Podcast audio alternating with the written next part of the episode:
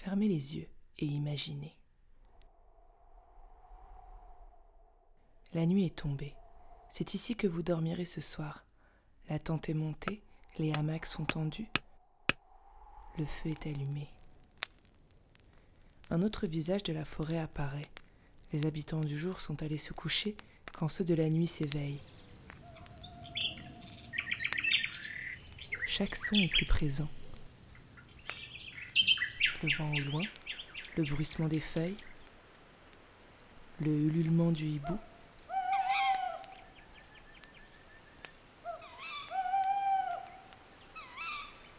Le feu crépite et autour de lui vos compagnons de ce soir.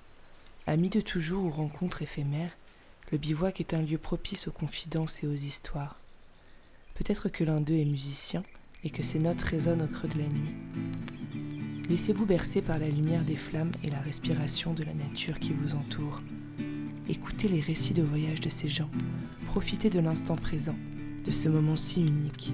Apprenez, inspirez-vous et surtout partagez et bienvenue dans Feu de camp. Pour le premier épisode de Feu de camp, Yves nous emmène voir le monde d'en haut, à 6189 mètres exactement.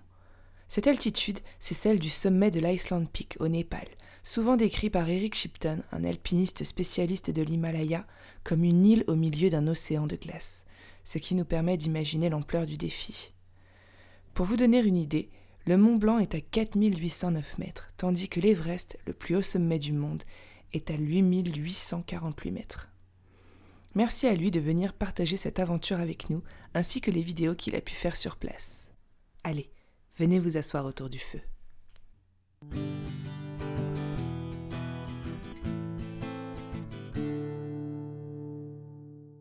Donc oui, mon nom c'est Yves euh, Violange. Et ce que je fais, ben, j'ai beaucoup bossé dans le domaine des, métiers du sport pendant des années.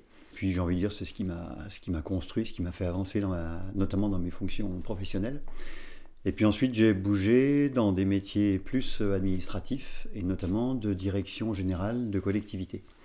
Donc j'ai fait une quinzaine d'années euh, dans ce domaine euh, complètement administratif et complètement en dehors du sport. Et donc et depuis, je bosse plus, j'ai arrêté depuis le 1er avril 2017. Et puis j'ai conservé une euh, un attachement tout particulier euh, au secteur du sport et à mes fonctions sportives antérieures. J'ai envie de dire, ça, ça, ça a commencé très tôt, puisqu'avec mes parents, on, partait, euh, on partait en camping là, euh, quand on était gamin. Donc, pas forcément très loin, mais sur le territoire français, notamment en Bretagne, dans plein de secteurs, dans les Alpes, y compris l'hiver en caravane neige avec des moins 20, moins 25, je me rappelle. Donc, bon, ça, c'était des. Je qualifie pas ça de voyage, mais je qualifie ça quand même d'un petit peu d'aventure, d'aventure familiale et de, et de balade, quoi, de balades euh, vraiment qui ont marqué mon enfance. Mais je ne sais pas trop expliquer euh, comment je suis venu au voyage. C'est plus par motivation, par passion euh, intérieure. Je pense que c'est un peu dans mon, dans, mon, dans mon format, dans mon ADN, que de, de dire, d'avoir envie d'aller euh, d'aller un petit peu euh, dans dans l'improbable, dans, dans la nouveauté et donc dans l'aventure. C'est plus, je le vis plus en termes de, de, recherche un petit peu, de, nouveauté, d'originalité. Euh, je ne sais pas trop l'expliquer autrement. Aujourd'hui, c'est une. Et encore, encore maintenant, hein, ça a été le cas auparavant, c'est encore le cas maintenant. chaque fois que j'en ai la possibilité, j'essaye de, me, de, me lancer sur des, projets quels qu'ils soient, mais c'est vrai que le, voyage s'adapte bien aux motivations qui sont les miennes en matière de, nouveautés et de recherche un petit peu de l'incertain. Le, premier qui m'a vraiment marqué, euh, c'est un périple que j'ai fait avec un, copain, JP, 20, 28 euh, ans à peu près, 28-29 ans je sais même pas à peu près, peu importe. On s'est motivé, vraiment investi pour partir au Népal. Et on a fait le, tour, le tour des Annapurna au Népal. Donc ça, a duré euh, près de 4 semaines. Et puis, euh, bon, pour moi, c'était c'est fort de, sensations et d'émotions, euh, parce qu'on a décidé ça à deux. C'était dans les années 85, si je ne me trompe pas. qu'on s'est lancé sur le Népal, Katmandou, avec tout ce que ça pouvait représenter en nous, sachant qu'il y avait eu toute la vague, toute la vague de, de, de, liberté, de voyage des années 70-75 au Népal, qui s'était largement déroulée, sur laquelle on a, j'étais pas, j'étais pas intervenu, j'étais trop jeune. Et donc là, on était quand même attiré par l'aspect un petit peu, euh, l'aspect sportif, l'aspect événement, et puis euh, l'aspect aventure-voyage. Donc on a décidé de partir sur, euh, sur un mois avec mon pote, sachant qu'à l'époque, bien sûr, il n'y avait pas d'internet, il n'y avait, avait rien de tout ça. Et donc on s'est débrouillé avec les moyens du bord, et en l'occurrence, moi j'avais simplement, on avait simplement une carte papier qu'on avait récupéré à Chamonix, à la librairie Kelash. Je me rappelle, on avait fait un voyage exprès là-bas, à Chamonix, et puis c'est tout ce qu'on avait. Donc on avait le billet d'avion, la carte papier, et puis ça nous a servi de support pour euh, prendre, le billet d'avion, arriver à Katmandou, et découvrir le, Népal et tout ce que ça comporte. Donc trouver sur place euh, un guide, des Sherpas, des porteurs, euh, pour monter notre projet. Donc le projet, évidemment, qu'on ne l'a pas du tout monté avant de partir. Et on s'est organisé sur place, et en l'occurrence, ça a dû nous prendre 3-4 jours sur place, à Katmandou, pour rencontrer des gens et faire notre trip qui était ce qu'on avait en tête, à savoir le tour des Annapurna. J'ai été marqué quand même par le pays, la civilisation, euh, alors qu'elle a beaucoup changé. Quand j'y suis retourné, effectivement, sur les aspects touristiques, sur pas mal d'aspects, sur les aspects des, routes, sur les aspects ferroviaires, c'est un pays qui est en constante mutation. Mais j'ai été marqué par cette première expérience de 85. On a, à un moment donné, on était avec le Sherpa et on, a, on était vraiment perdu au fin fond et on devait faire un sommet. on avait visé aussi un 6000. C'était le Dumpus Peak. On l'a pas fait. On a eu de mauvaises conditions météo. C'était, mais bon, donc on s'est baladé à 5005, 5008. C'était pas un drame pour nous parce qu'on avait fait tout le reste.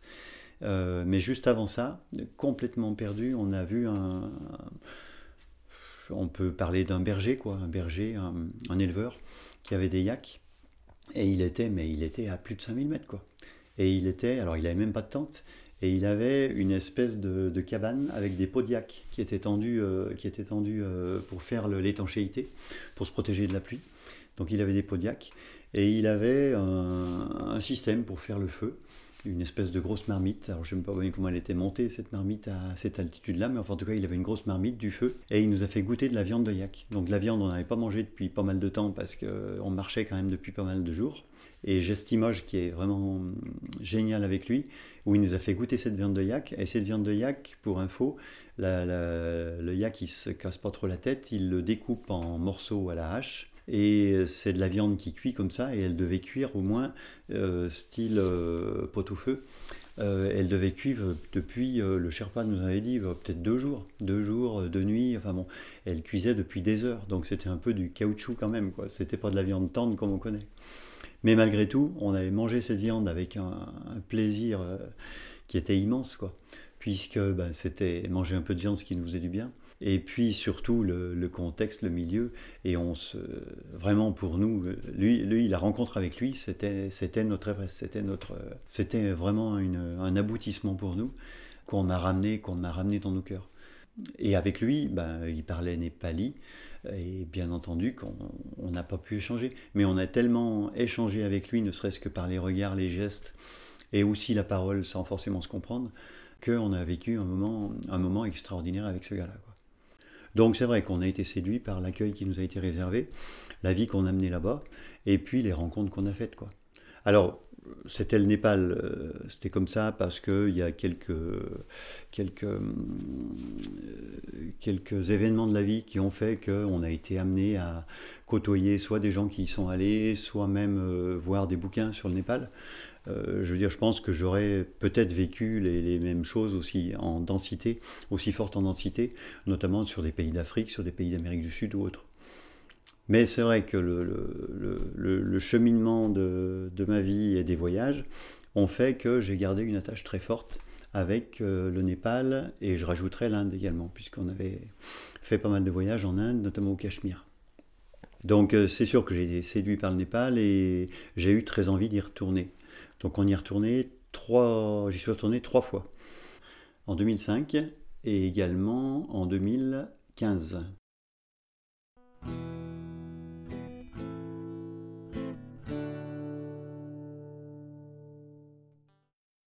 Donc le plus récent, c'était en 2015, hein. donc c'était en octobre. Je bossais encore. Donc là, on a fait un voyage en deux semaines, au sein desquels on a compris trois week-ends.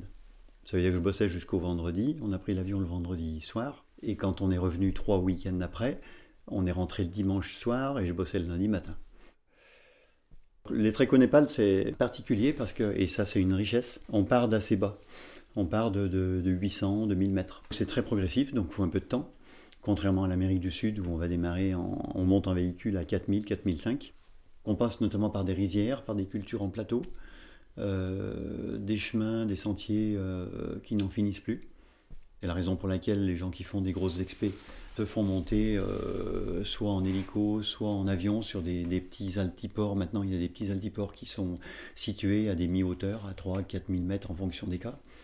Mais la campagne en elle-même, la montagne en elle-même, elle est très très variée. On passe de, milieux très très arborés, verts, de cultures. les cultures, on les trouve jusqu'à 3-4 000. Euh, on trouve des, cultures de riz aussi euh, qui sont en étage. Il manque pas d'eau, bien sûr, mais il la canalise euh, sous forme de systèmes en étage qui permettent d'arroser un plan après l'autre de façon à peu près continue. Les gens qui travaillent dans les champs, donc il y a toute une vie et vraiment un, un partage qui s'installe très facilement. Sur toute cette partie-là, j'ai envie de dire jusqu'à 3000, 4000 mètres. C'est des villages très très agglomérés c'est principalement de la pierre et du bois. Toute la partie étanchéité est beaucoup faite avec des toitures végétales, ça c'est superbe, mais également avec des toitures en tôle. Et ces fameuses tôles ondulées, ils les montent à dos d'homme depuis la vallée, ce qui représente des charges, je ne sais pas, de 50, 60 kilos certainement. Ça, on ne l'avait pas trop vu en 85, mais depuis, ben, c'est inondé bien sûr de panneaux solaires. Donc les, les, télés, les panneaux solaires, les téléphones satellites sont très courants dans la vallée jusqu'à des grosses altitudes. Il faut savoir que dans la vallée de l'Everest, il y a un réseau Wi-Fi qui est installé par système de borne, mais le réseau Wi-Fi draine toute la vallée de l'Everest. Mais en même temps, on sort assez bien des sentiers battus et moi ça ne me gêne pas de retourner au Népal alors que d'autres veulent pas y aller parce qu'effectivement ça, devient plus touristique et les choses bougent là-dessus. Évidemment qu'on n'avait pas ça euh, il y, a, il y a 20 ans ou 30 ans. La plupart du temps, on est en lodge, on est dans le dur, et c'est l'habitant lui-même qui met à disposition euh, un espace pour dormir, manger, boire le thé. Euh, ça, ça fonctionne très bien. Alors dans des chambres vétustes, il n'y a pas de chauffage bien sûr, donc on a les duvets, on a l'équipement en montagne, mais ça c'est quelque chose que bah, tout le monde peut s'exercer à, côtoyer. Euh, un trek de, de, basse moyenne altitude jusqu'à 4000 voire 4005, 4008, c'est tout à fait des choses qui sont possibles euh, avec des gens qui sont en forme physiquement et qui ont envie de faire ça. Donc ça, c'est toute la partie trek qui est hyper enrichissante parce qu'on traverse les villages, on rencontre des gens, on, mange le fameux dalbat qui est le plat national, qui est un plat avec de la viande mais aussi des légumes. On s'arrêtait vers midi, une heure, mais le temps que le dalbat se prépare, euh, les gens, ils allaient euh, récupérer les légumes dans le, dans le jardin. Donc, je veux dire, on s'arrêtait, il fallait deux heures, deux heures et demie pour que le dalbat se prépare et qu'on le mange. Ça nous arrivait tout le temps, puis on pétait parce que ça nous a arrêté trop longtemps, mais le, le Sherpa qui nous accompagnait euh, voulait tout le temps faire ça et finalement c'était bien. Et puis en général, après, après avoir mangé, soit il nous restait plus rien, soit il nous restait un petit peu à marcher. Mais le temps repas était un temps euh, important, celui de midi. Et là, notre Sherpa, euh, qui était Passang, connaît toute la vallée des Annapurna, mais aussi la vallée de l'Everest. Donc il était en connaissance avec la quasi-totalité des, des, gens du, du, village et les commerçants, si bien que ça avait ce côté très sympa de convivialité. Et il y a eu une vraie relation. Moi, le Sherpa avec qui j'étais, c'était pas Passang, c'était Nati. Il y avait eu une vraie euh, relation, relation notamment de confiance établie avec le Sherpa. Donc on a eu des, des, oui, des moments forts. Alors je suis peu en communication avec lui, je suis plus en communication avec Passang. Mais c'est quelqu'un, si je le revoyais aujourd'hui, euh, on, a vécu des choses et hum, il y a beaucoup plus qu'une complicité entre nous il y, a, des éléments très, très forts qui se sont établis, et notamment à travers la, confiance mutuelle. Mais à aucun moment, il a porté et il a fait les choses pour moi. Ça, c'est la partie euh, vraiment trek. Et puis ensuite, ben, on, on, approche ce que j'appellerais moi la haute altitude. C'est-à-dire qu'on va passer des cols. Euh, le dernier village qu'on a traversé et sur le, dans lequel on a dormi en, lodge, c'est Choukoum. Euh, on était à 5000 à peu près. Et là, c'était juste avant le camp de base de l'Island Peak. Alors la partie haute, elle dure pas très longtemps, elle dure trois jours. Et après, les choses se durcissent un peu parce qu'il fait plus froid. On va taper un peu plus dans, les, dans le caillou. Euh, vous allez trouver, on va trouver moins de culture, plus d'élevage. Les yaks, bien sûr, en plus haute altitude. Et les yaks qui descendent les pentes, notamment avec une agilité exceptionnelle. Quoi. On les voit courir, on croirait des, chamois. Les yaks porteurs.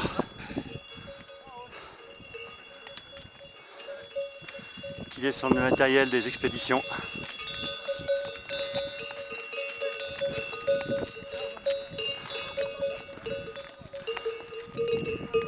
Et au-dessus, l'Islande qui nous attend.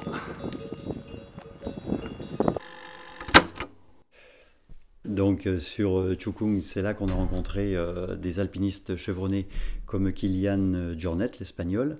Hein, c'est le, champion de l'ultra trail qui est vraiment très très reconnu. Et puis c'est également Welly Steck, c'est un Suisse. Depuis ce temps-là, Kilian Jornet a fait deux fois l'Everest, c'était au mois de mai 2017. Et en avril 2017, juste avant, euh, Welly Sneck euh, est décédé sur les pentes de l'Everest. Donc voilà, on a rencontré des, personnes à la fois comme nous, hein, qui, voulaient euh, s'exercer sur des, sur des plus de 6000, des alpinistes experts qui attendaient euh, les bonnes météos pour s'exercer sur des parois, faire des ascensions qui n'étaient pas du tout de notre sort à nous.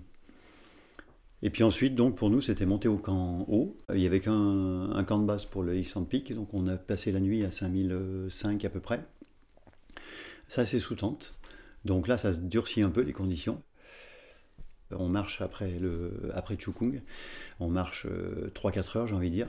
C'est bien sûr très désert, là vous n'avez plus de village. Vous rentrez un peu dans le désert, dans le dur et donc dans le froid. Et quand on approche du camp de base, eh ben c'est hyper beau parce que c'est que des tentes très très colorées. Des tentes qui bougent, bien sûr, puisque les, gens montent, descendent, s'en vont et reviennent. Euh, et puis beaucoup de tentes aussi qui restent. Puisque nous, quand on est arrivé, on avait des tentes qui étaient préinstallées. Et c'est des tentes qui restent ben, globalement toute la bonne saison sur octobre-novembre. Ainsi qu'avril, mars-avril à peu près. Il y a toujours une tente un peu messe, une tente euh, réfectoire pour manger. It's video. It's video. Bon appétit. Merci. Bon appétit tout le monde. Merci. Oui. Ah. Very good. Good. Très bon repas. Garlic soup? Yes, garlic soup. très très bon. In base camp. Hmm. Ça, ça passe. Thank you very much. Welcome. Good. Thank you. Puis à côté aussi, un petit site euh, que je qualifierais de site escalade qui permet de se faire un peu la main puisque le lendemain, on sait qu'on va manipuler la corde fixe avec un jumard, avec une poignée de, serrage. Moi, j'en avais une pratique euh, irrégulière. Et donc c'était bien de, refaire un petit peu les manips, puisque sur la corde fixe en question, le lendemain, on y a passé à peu près 3 heures. Donc il fallait connaître à peu près les manips pour pas trop s'épuiser et avoir un peu de technique là-dessus. Voilà, la vie au camp de base. Nati qui nous amène même les sacs. Ça c'est les sacs numéro 2 de chacun avec le matériel. Le Black Tea se prépare et paraît-il qu'on tourne autour des 5080. Ça nous convient. Une journée fantastique et on profite du moment, c'est exceptionnel. Donc nous, bonnes conditions, et le lendemain, donc on a lancé l'ascension. Alors ces ascensions, elles démarrent toujours tôt, le matin, parce que c'est l'ascension, mais c'est aussi la descente derrière, donc ça prend du temps. On a dû partir vers les 2 heures du matin à peu près. Ça veut dire que de nuit, on grimpe bien pendant 4 heures à peu près. Donc j'ai envie de dire, le plus dur, c'est la montée de nuit, quoi. Parce que là, il n'y a vraiment pas de perspective, pas d'horizon. On est vraiment dans le dur, tout le monde a sa frontale. C'est assez beau quand on lève la tête parce qu'on voit des serpentins de, de qui grimpent sur, la voie. Au bout d'un moment, on s'en lasse un peu parce que ben, très rapidement et naturellement, on remet un peu la tête dans les chaussures et euh, l'idée c'est de se préserver pour euh, arriver à mi-chemin et donc au sommet en, forme. Donc il y a toujours un peu cette inquiétude qui est de dire euh, il faut que j'y arrive, il ne faut pas que je craque. Quoi. Pour moi, les moments les plus durs, c'était pendant la nuit. Quoi puisque quand arrive le jour, vers 6 heures du matin, on n'est pas arrivé, mais bon, le fait que le jour arrive, c'est quand même quelque chose. Et je vous cache pas qu'un lever de soleil sur des, des, pentes neigeuses, enfin on, connaît ça, mais à haute altitude et à l'approche d'un objectif qu'on s'est fixé, c'est vraiment quelque chose qui est, qui est plaisant et qui est vraiment jouissif.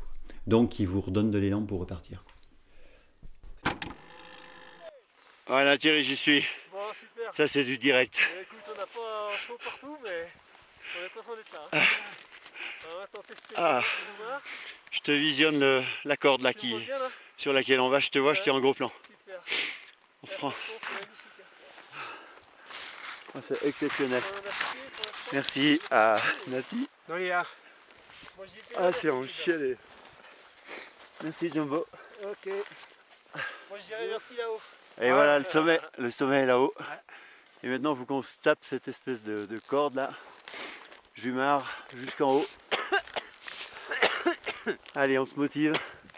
Et on devrait y arriver. Et tout là-bas, on a l'Amada blanc en plein soleil là. Un autre personne se descendait de climbing là-haut aussi. Hein. Ah. Voilà, et une cordée qui suit derrière. Voilà, d'où on vient. Ok, on arrête la vidéo et on c'est parti. Et puis ensuite, effectivement, on va raccrocher une arête. Quand on est sur la corde fixe, on est sur une pente forte. Il n'y a pas de vertige parce qu'on tourne le dos au vide. Et euh, sur les côtés, ben, on a la pente, à gauche et à droite. Par contre, quand on se trouve sur l'arête, comme son nom l'indique, on a le vide à gauche et on a le vide à droite. Ça veut dire que quand on croise des gens qui redescendent, c'est pas simple, on fait attention.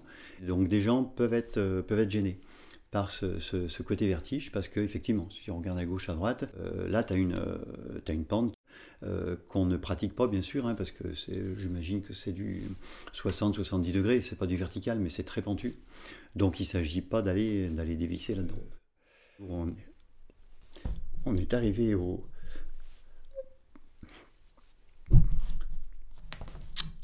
le jour où on est arrivé au sommet, euh, ça a été un moment fort, fort pour moi.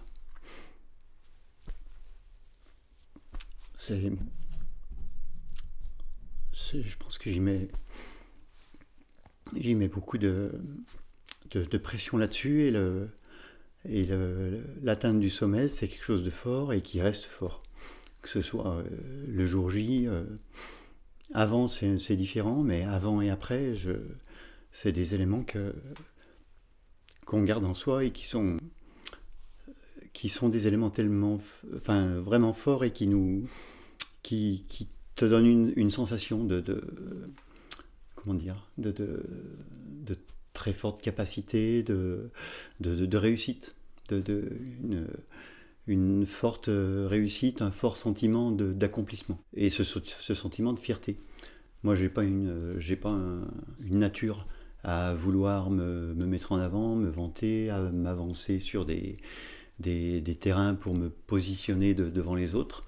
Mais il n'empêche que euh, le jour où tu as prévu quelque chose, tu t'es fixé un objectif, tu l'atteins, voire même tu le dépasses, c'est des éléments toujours très fort qui, à moi, m'ont permis, quelque part, de, me révéler, mais vis-à-vis de, j'ai envie de dire, vis-à-vis de moi-même, quoi. Où je, où, je suis, où je me dis, ben, tu as réussi à faire ça, c'est quand même vachement bien, il faut le, faut le, faut le valoriser, faut se le dire. Et c'est vrai que, ben, de retour en France, j'étais hyper fier de pouvoir dire que qu'on l'avait réussi. Ok, ok, ok, ok. Allez, allez Ok Ça va? Yes. One Merci Encore, allez, un, deux, trois, on lève les bras. Merci les porteurs, les chasseurs Les Merci. De les chasseurs Merci de les porteurs. Voilà. Merci everybody. Merci pour the Himalaya. Ok. Voilà. Un petit selfie Un petit photo. Allez, un petit selfie, selfie, ça tourne. Ouais, ben, merci écoute, Thierry. Merci, on est bien content d'être là. Hein. Putain, on a chier. J'en ai heureusement que je t'ai suivi. Oh, J'aime bien ton chier. Ah, jamais Michel, il aurait été mal, franchement. Là. Ouais, bravo, super. Très bien, on est bon, on est bon. C'est bien, mon gars, super. Hein, super. On est beaucoup en, on est beaucoup en communication. Euh, les gens se, félicitent, s'embrassent, se prennent en photo. C'est, euh, c'est important et en même temps, évidemment que c'est très personnel. Tout le monde est monté tout seul. Hein. Je veux dire, le, mérite, il est à tout le monde, hein. qu'on soit monté vite ou moins vite ou avec plus ou moins de difficultés. Effectivement, c'est avant tout un sport individuel et un challenge personnel. En même temps, il y a une relation qui, qui s'organise et qui s'enrichit, notamment avec les, les Sherpas. Quand on arrive, on est super content, les photos se font, euh, on, on se restaure un petit peu. Euh, j'ai envie de dire, on va jamais rester plus d'un quart d'heure. quoi. Alors, des fois, on se dit, c'est un peu du gâchis, quoi, tout ça pour ça. Mais bon, le, le, le sommeil a toute sa valeur et l'expérience et, la, et l'aventure que, que tu as pu vivre à travers ça, que moi j'ai pu vivre à travers ça, euh, c'est, beaucoup plus que le quart d'heure et ça me laisse évidemment des, des sensations, euh, des sensations complètement indélébiles là-dessus. C'est une forme de, il y a une forme d'adrénaline hein, qui, se, qui se met en route. Il y a une vraie jouissance qui s'installe et qui dépasse largement le temps de l'arrivée au sommet. Quoi. Euh, de retour au, camp de base, euh, on a retrouvé plein de gens qu'on avait côtoyés pendant la montée. Certains on les connaissait pas, mais je veux dire les gens se, se congratulent, se félicitent, s'embrassent, euh, se tutoient bien sûr. Il y a, il y a une vraie hum, communauté qui se qui s'installe, qui se reconnaît. Et euh, une joie de vivre, en fait, c'est, pour moi, c'est l'accomplissement de soi, l'estime de soi, quoi, qui, qui te permet de faire des choses. Tu te dis, ben tiens, quand même, j'ai, j'ai fait ça, finalement, quelque part, j'étais pas sûr de pouvoir le faire. Quoi. Euh, il faut pas oublier que quand tu es en haut, pour redescendre, je sais plus combien de temps on a mis, c'est très long. Et c'est très dur parce que le, le niveau de motivation a baissé, l'objectif a été atteint, et le niveau de vigilance s'est beaucoup affaibli. Donc il y a une sensation de, fatigue, de, relâchement qui peut être préjudiciable, voire même dangereuse. Yes, yes, sur la descente. Nous avons vaincu l'Island Peak. Avec... Grâce à nos deux guides extraordinaires. Et voilà, est-ce qu'on a tout le monde là, sur la vue On en a chié, hein. moi j'ai cru que j'allais Vous avez la crête. Hein. Là, euh, C'était trop dur, j'en ai pleuré. When you go to meet my family. Yes. Show this video, okay? Yes, yes, yes. Donc on a réussi à nos deux grands Sherpas qui sont là. Et avec Thierry qui m'a tiré. Et on a fait un beau, ah euh, un beau parcours. J'en peux plus. C'est arrivé hein, que pas mal d'alpinistes se cassent la figure ou n'arrivent pas au bout en redescendant c'est le retour du trek, c'est le retour du sommet, donc il y a une émulation, il y a une joie de vivre, enfin tout va bien quoi. C'est, on est positif à 150%, et ça, ça dure bien sûr toute la descente. Euh, au retour, on y est repassé par Lucla, et on avait un jour de, un jour de battement, euh, et je suis allé à deux reprises au monastère dans l'après-midi. Mais il y a une, euh, une âme, un apaisement, une sérénité qui est exceptionnelle. Et j'ai passé pratiquement tout l'après-midi au monastère avec les moines qui servaient le, thé, le thé au lait. Et toute la partie des, prières, toute la partie de la musique, ils ont les grandes, les grandes cornes là, qui permettent de. qui donnent toute une ambiance au monastère. Euh, et c'est exceptionnel. Et c'est des moments d'apaisement, de bonheur, de, de, satisfaction qui sont exceptionnels. Parce que ça fait partie de leur religion, ça fait partie de leur pratique, même si nous-mêmes, ben, je veux dire, cette euh, religion bouddhiste, elle n'est pas, pas marquée de, notre côté à nous. Mais pour moi, elle a tout son sens dans ce pays qu'est le Népal. On est, on est, il y a une forme de bonheur qui, qui s'installe euh, de façon permanente avec ces moments de, de, plaisir et d'apaisement. J'ai ça en tête euh, de façon aussi forte que, que le sommet de, de Peak. Revenir à Lucla, on est revenu dans le lodge où on avait dormi à l'aller à Lucla, donc euh, la personne qui nous avait accueillis, on lui a expliqué ce qu'on avait fait, etc. Enfin, il y a, une euphorie qui est, en place auprès de tout le monde. Et puis, euh, on avait une fête, une fête religieuse, une fête de Bouddha euh, qui se célébrait pendant, je ne sais pas, peut-être bien deux jours, trois jours. les Népalais, quand c'est comme ça, prient beaucoup, mais également boivent beaucoup. Et ce qu'ils boivent, c'est pas très alcoolisé, c'est le fameux chang. C'est une espèce de bière qui est un peu particulière au goût. C'est pas notre bière à nous. Donc c'est assez léger en alcool. Par contre, ils en boivent des litres et des litres. C'est une espèce de liquide blanchâtre. Donc au début, on s'accroche un peu, quoi. C'est, ça fait pas forcément très envie. Au goût, c'est un petit peu particulier. Certains sont complètement ivres parce qu'ils ils vont en boire pendant trois jours. Donc là, il y a eu un moment vraiment de, partage, de convivialité, et qui était hyper sympa jusqu'au moment du départ. Pour, moi, ça n'a jamais été dur de revenir. Euh, au contraire. Je sais que le, projet, il a un début, une fin. J'étais content de rentrer et je repartais sur autre chose. Je partais sur le boulot le lendemain matin. Je peux pas dire que j'ai eu une, nostalgie, c'est pas ça. Mais une envie de, repartir, c'est sûr. Mais le, retour, pour moi, il fait partie du voyage. Mais cet équilibre-là, et à mon avis, c'est important de l'avoir. Parce que si on est toujours dans le partir, euh, il y a quand même un déséquilibre qui s'installe. Enfin, moi, moi, je le vivrais comme un déséquilibre. Je ne sais pas, c'est peut-être pas un déséquilibre pour eux, mais euh, si tu es bien que quand tu es parti, ça, veut dire que ton, ton, chez-toi, je sais pas bien où il est. Quoi. Donc, moi, moi j'ai besoin d'avoir ce retour avec ce, point d'ancrage euh, où je me, je me révèle, je fais des choses, où là, je casse un peu les codes et je me fais plaisir à faire mon, mon, projet d'un côté ou de l'autre. 2015, euh, il y a eu un tremblement de terre au Népal qui était assez fort à Katmandou, mais aussi dans la vallée de l'Everest. Donc quand on y était en octobre, ils étaient en phase de complète reconstruction. Et je pense que cet événement a participé à la, à la solidarité entre les gens, au travail, à l'avancée sur différents projets.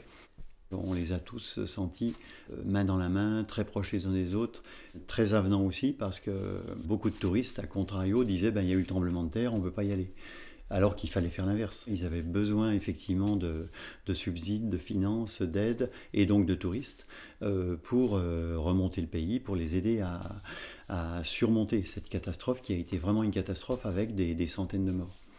Il y avait une ambiance particulière en octobre 2015. Euh, quelque part, moi, quand on passait dans les villages, si j'avais eu le temps, j'aurais eu envie de m'arrêter. C'est pour ça qu'un des prochains projets, c'est de se dire, on va se poser dans un village et on vit euh, l'air du temps euh, pendant le, temps qu'on peut. Et puis surtout, euh, être utile à quelque chose.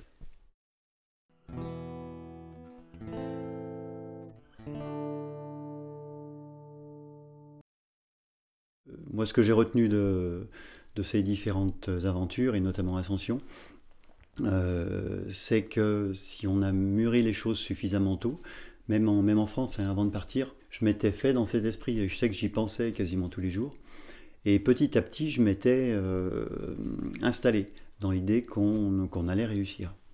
Donc réussir, ça tient à plein de choses, notamment la météo, le, niveau de forme de soi-même, mais aussi des autres. Donc c'est compliqué, quoi. Il y a plein de paramètres qui font que tu peux ne pas réussir. Mais ceci étant, dans la mesure où tu as une forme de détermination, euh, tu t'aperçois que les choses avancent et tu fais en sorte que, que les différentes étapes, même si elles sont difficiles, euh, soient un peu bousculées et tu, tu atteins ton objectif. Euh, mais c'est pour ça que c'est fort en émotion et c'est pour ça qu'on y arrive. Quoi. Et je sais pas, mais j'ai envie de dire, on serait à une plus haute altitude ou à une plus basse, en fonction des niveaux de chacun. Euh, il me semble que ces, étapes-là, on les, on les retrouve les uns et les autres. Il suffit, euh, il suffit que quelque part on s'inscrive, on s'installe dans une situation, dans une réflexion où on se dit, ben tiens, je vais faire ça, est-ce que ça a du sens pour moi, pourquoi je le fais, mais aussi euh, quelle décision je prends par rapport à ça? Est-ce que j'y vais un peu les mains dans les poches en disant, si jamais on réussit pas, c'est pas grave? Ou alors est-ce que c'est important et je m'installe vraiment dans une décision, une volonté d'aboutir? Donc c'est en cela que j'aime bien la partie sportive, parce que tu arrives à, arrives à avancer et tu arrives à te dépasser, à, être sur le, dépassement de soi. Euh, qu'on côtoie, que je côtoie moins, moins facilement sur d'autres domaines. Mais sur la partie sportive, c'est vraiment quelque chose qui me, qui me, qui me marque. Et l'expérience de, de l'Island Peak, pour moi, c'est une, une forte expérience. On a trouvé le, bah, même niveau d'expérience, euh, notamment au Mont Blanc. À un niveau moindre, l'altitude était moindre, mais on avait aussi moins d'entraînement, on était moins, moins expérimenté. Euh, de la même façon, tu vas voir des gens et tu as l'impression qu'ils arrivent au sommet de l'Everest, c'est pareil. Donc euh, tout ça parce que, bah, à un moment donné, tu fais côtoyer un petit peu tes capacités physiques et mentales, parce que j'ai envie de dire c'est le mental le plus important. Euh, avec, euh, ben, avec une difficulté. C'est pour ça que j'ai envie de dire, n'importe qui d'ailleurs, la preuve en est, sur l'Everest, là, vous avez peut-être entendu, c'est un jeune du 9-3, du 93, qui avait fait un pari avec sa copine en disant, ben, sa copine avait dû lui dire, pas chiche de faire l'Everest. Et puis il était certainement euh, en forme physiquement, sportif, et il a fait l'Everest. Alors qu'il avait, à mon avis, très peu de pratique en montagne. Mais bien encadré, une volonté, un mental d'en faire. Et euh, on fait, on fait tous notre Everest. Ça, c'est évident. Après, il faut la, raison dans tout ça. Pas non plus se lancer dans des trucs euh, pas possibles. Mais j'ai envie de dire, ce le curseur, il me semble quand même on, on le donne naturellement.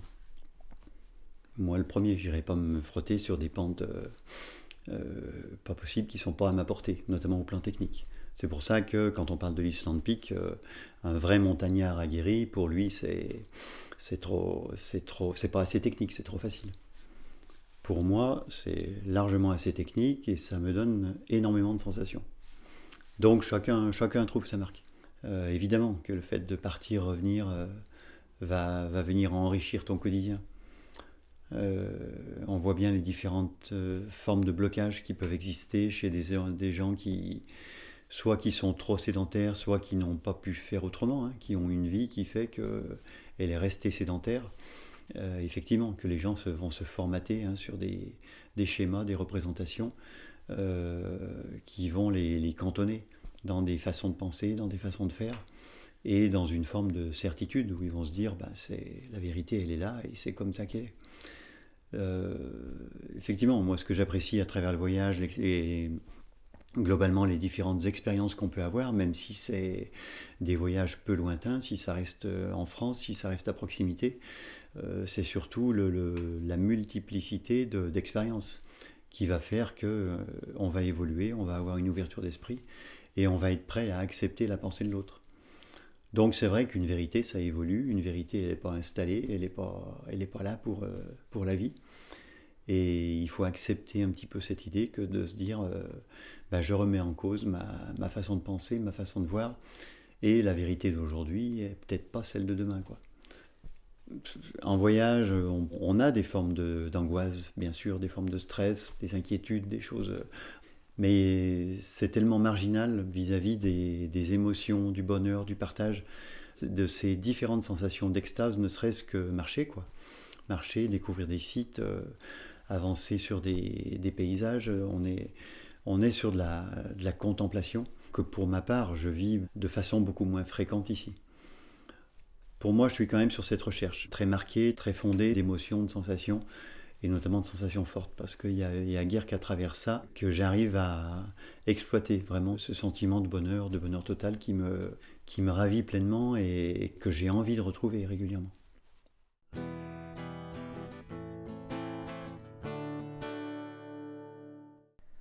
Merci à Yves d'avoir été le premier à partager son voyage dans ce podcast. Merci à lui pour ses mots et l'émotion qu'il dégage en racontant son histoire. Benjamin Mays, un ministre américain ayant œuvré pour les droits civiques des Noirs aux États-Unis, a dit La tragédie dans la vie ne réside pas dans ne pas atteindre votre objectif. La tragédie est de n'avoir aucun but à atteindre. Dans chaque épisode de ce podcast, je vous donnerai à la fin quelques références culturelles que le voyageur du jour vous recommande. Je ne sais pas vous, mais moi j'adore savoir ce que les gens lisent ou le genre de film qu'ils aiment. Je trouve que c'est révélateur à propos de la personne concernée, mais aussi pour soi, car à mon sens, ce qui a touché profondément quelqu'un peut forcément changer la vie de quelqu'un d'autre. Pour cet épisode, Yves vous recommande donc de glisser dans votre sac de voyage les livres suivants. Restez debout, de Fabrice Collin, qui retrace l'enfance et l'adolescence de Simone Veil, un livre particulièrement d'actualité avec son entrée au Panthéon le 1er juillet 2018. La vie commence à 60 ans, de Bernard Olivier, car évidemment et heureusement, la vie n'est pas une question d'âge. L'art de la simplicité de Dominique Leroux, qui propose un mode de vie issu de la culture japonaise, plus simple, mais plus riche aussi, plus essentiel. Et l'œuvre en général de Frédéric Lenoir, un écrivain, sociologue et philosophe français entre autres, auteur d'une cinquantaine d'ouvrages et cofondateur de l'association Sèvres, Savoir-être et vivre ensemble, qui forme des animateurs pour des ateliers de méditation et de philosophie dans les écoles. Encore merci à Yves d'être venu partager son expérience avec nous. Merci à vous de l'avoir écouté et à très bientôt autour d'un nouveau feu de camp.